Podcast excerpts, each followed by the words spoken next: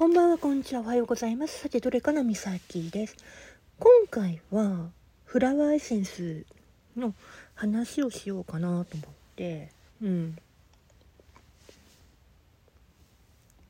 ちょっとね、やってみようかなと思うんだけど、私は、うん、花の療法士の真央先生に、3回、処方してもらってる。それで、あと、プレゼントに、2回。あ3回か。うん。あのナウパカと今回初めてハスが入ってきたんだけどそれの話のそのお花のね話したことないからじゃあやってみようかなと思ってうん。あるんだけど私が最初に処方してもらった最初のものはアスペンミムラム。ミムラスクラブアップルヘザーチコリー。レッドチェストナットワイルドオート。なのね。アスペンは敏感ゆえに感じやすい不安感から解放されること。ミムラスは心配性緊張感を和らぎ落ち着いて日常を過ごせる。ようにすること。クラブアップルは心も体も浄化されるがままあるがままね。自分を愛することができるようにすること。ヘザーはね相手のことも自分自身も同じように大切にすることができる。わけでチコリーは自ら進んで周りの人たちを助けることができるようになること。レッドチェストナット。お相手の運命を心から信頼できるようになる。ワイルドオート。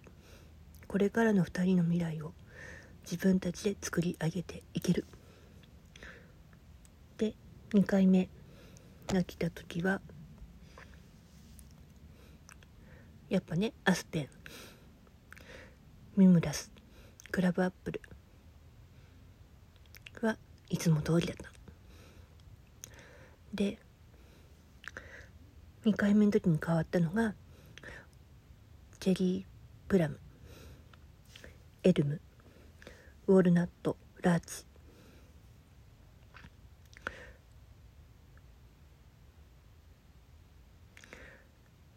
チェリープラムは抑えられなかった衝動が落ち着いて心を穏やかになるように作用してくれるもの。エルムは素直に周囲に助けを求めることができるようになる。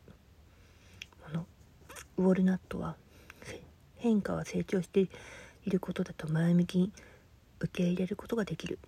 ものラーチは自分を心から信じて行動することができるようになること。になるのね。で3回目なんだけど今回3回目。なんだよね。アスペンとミムラスは相変わらず。なんだよ。うん。でエルム。人に頼って抱えている負担を分散させる。インパチェンス。チェンス。穏やかな気持ちを取り戻せて安心して過ごせることができる。多く自分の限界を知って柔らかやらなくていいことを見つける。オリーブ月に一日。私でいることを休む。私自身でいることを休む。ホワイトチェストナットパッド。考え事の中から建設的に組み立てて対処できるようになる。っていうふうになってるんだけど。まけでいつももらってたのが ナウパカ。これはねあの2つに引き裂かれ半分しか咲かない花なのね。で本当に大切なものなの。引き寄せるエネルギーがすごいあって人や物情報など新たなご縁をね生み出すものでもあるわけ。すごい大事なものなの。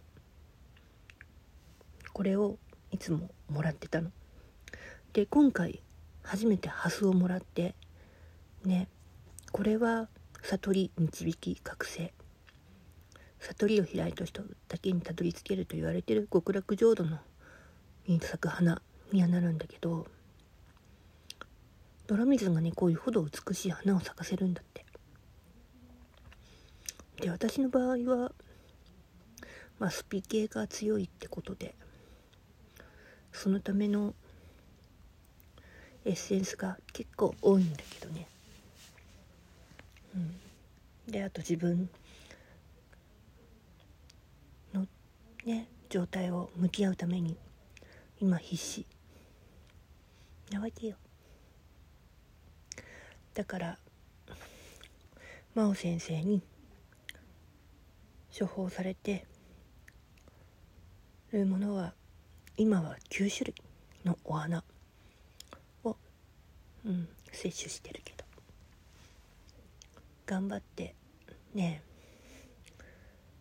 行こうと思って楽にはしてるけど 頑張っちゃってる時は頑張っちゃってるけど楽にしなきゃなと思った時は楽にしてる